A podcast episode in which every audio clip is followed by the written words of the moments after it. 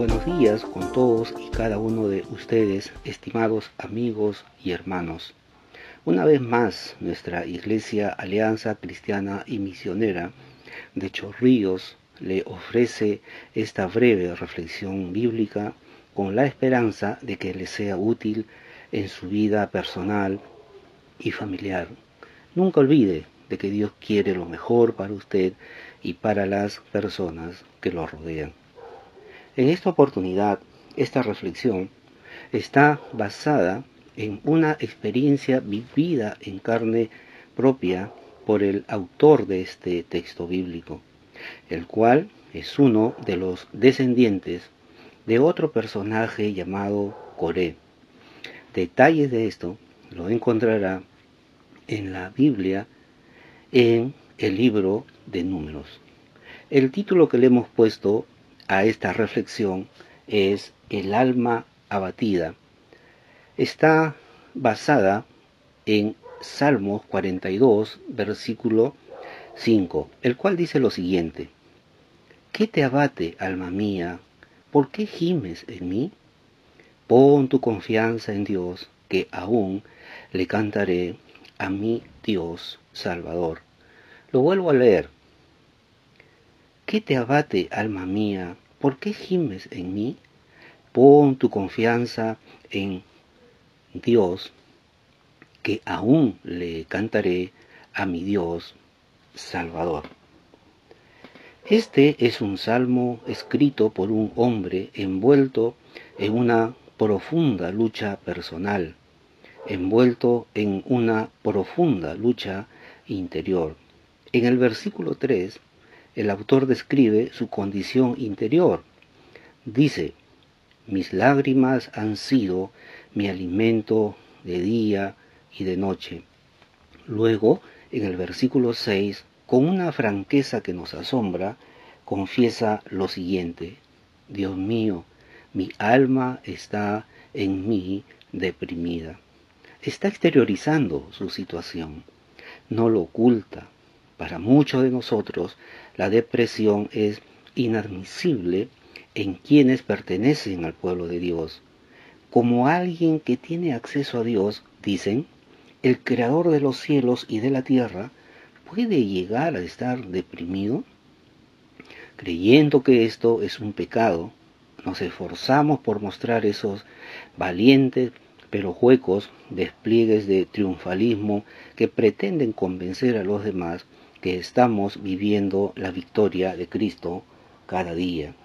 La verdad es que la vida, con cierta frecuencia, nos lleva por caminos en los cuales experimentamos toda la gama de emociones y sentimientos que son propios de nuestra frágil humanidad. En la honesta confesión del salmista no encontramos otra cosa que la sincera expresión de sentimientos con los cuales todos hemos luchado en ocasiones. Hasta el Hijo de Dios no se vio librado de ellos. Frente a la inminente muerte, confesó a sus más íntimos amigos lo siguiente, mi alma está muy afligida hasta el punto de la muerte. Este verso lo encontramos en el libro de Mateo capítulo 26 versículo 38. El problema no está en experimentar estos sentimientos. Ellos son la reacción natural de nuestra alma a situaciones adversas y tristes, normales en cualquier persona. Somos por naturaleza seres emocionales y eso no es malo en sí mismo. Dios nos ha creado con emociones y ellas son parte de nuestro ser.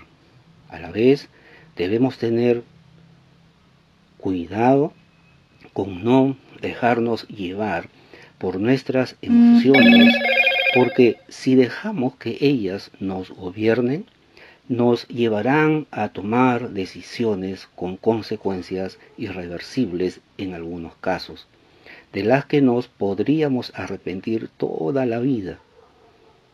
Bien nos dice la escritura que la ira del hombre no obra la justicia de Dios.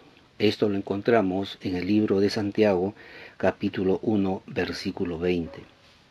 La complicación radica en la tendencia a dejar, a permitir que nuestros sentimientos sean los que gobiernen nuestra vida.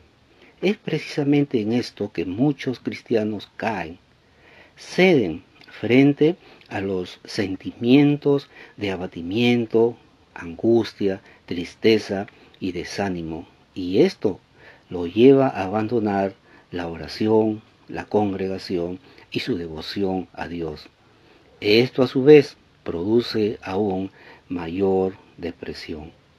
Nuestros sentimientos son inestables, cambiantes y poco confiables. Piense en todas las cosas que tenemos que hacer cada día y verá que no podemos darnos el lujo de depender de lo que sentimos. El solo hecho de salir de la cama cada mañana implica para algunos librar la batalla con las emociones.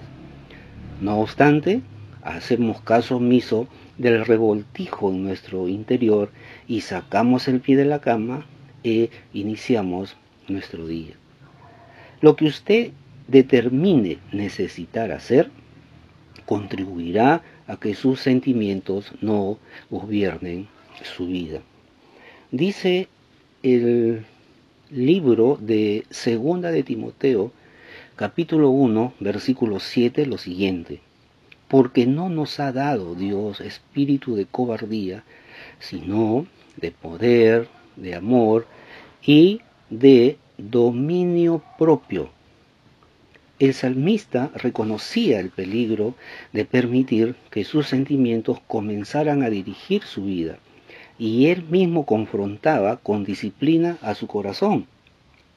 Le decía, ¿por qué te abates, alma mía, y por qué te turbas dentro de mí?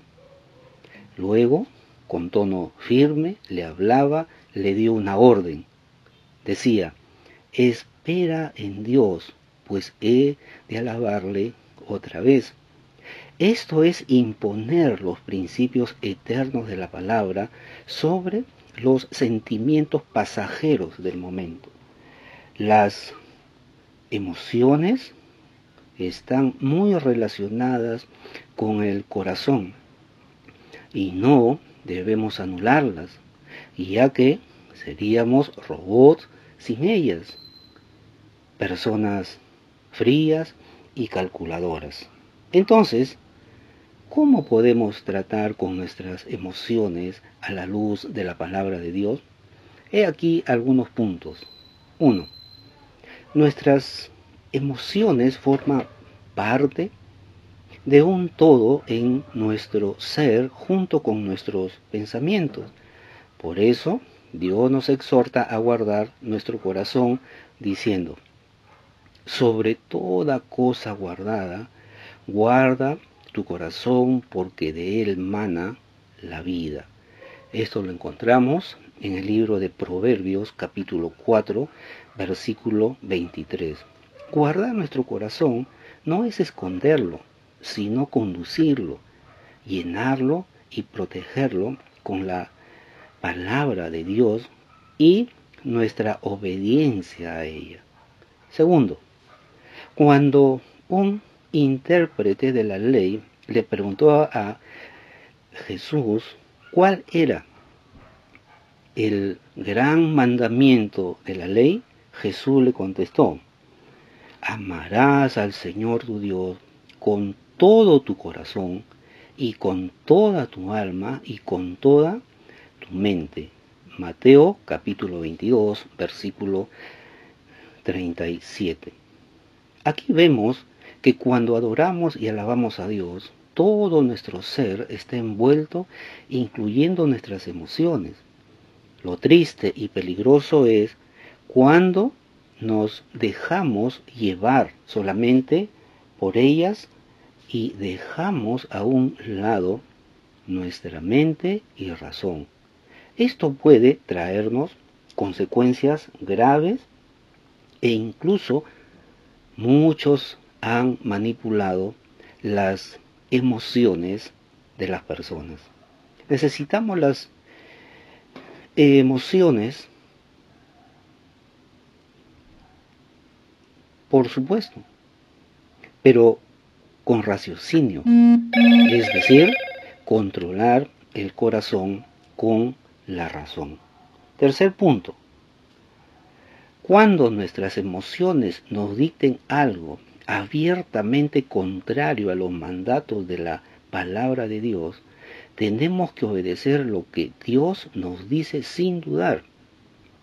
Por sinceras y fuertes que sean nuestras emociones, seguirlas a expensas del mandato divino es desobediencia abierta a lo que Dios ya nos ha dejado dicho. Dice Jeremías capítulo 17 versículo 9 lo siguiente. Engañoso es el corazón más que todas las cosas. Las emociones que no nos llevan a acercarnos más a Dios y a hacer su voluntad vienen de la carne y no de Dios. Por lo tanto, no debemos vivir según la carne nos dicte, sino según Dios que mora en nosotros. Dice el libro de los Romanos capítulo 8 versículo 9 lo siguiente. Ustedes no están en la carne, sino en el Espíritu, si en verdad el Espíritu de Dios habita en ustedes. Debemos hacer morir con su ayuda las manifestaciones, las emociones y obras de la carne. Podemos concluir diciendo lo siguiente. El cristiano solo debe dejarse dominar por la palabra de Dios y nuestra obediencia a ella. He aquí algunas preguntas que deberíamos hacernos para pensar, para reflexionar, para respondernos y luego para accionar. ¿Cuáles son los sentimientos con los que lucho con más frecuencia? ¿A qué tipo de comportamientos o conductas me inducen estos sentimientos? ¿Debo de guardarlos en mí y esconderlos de Dios? ¿Cómo puedo vivir una vida de mayor estabilidad emocional? Esperando que les sea útil esta breve reflexión, les agradecemos mucho su atención y su tiempo. Dios los bendiga.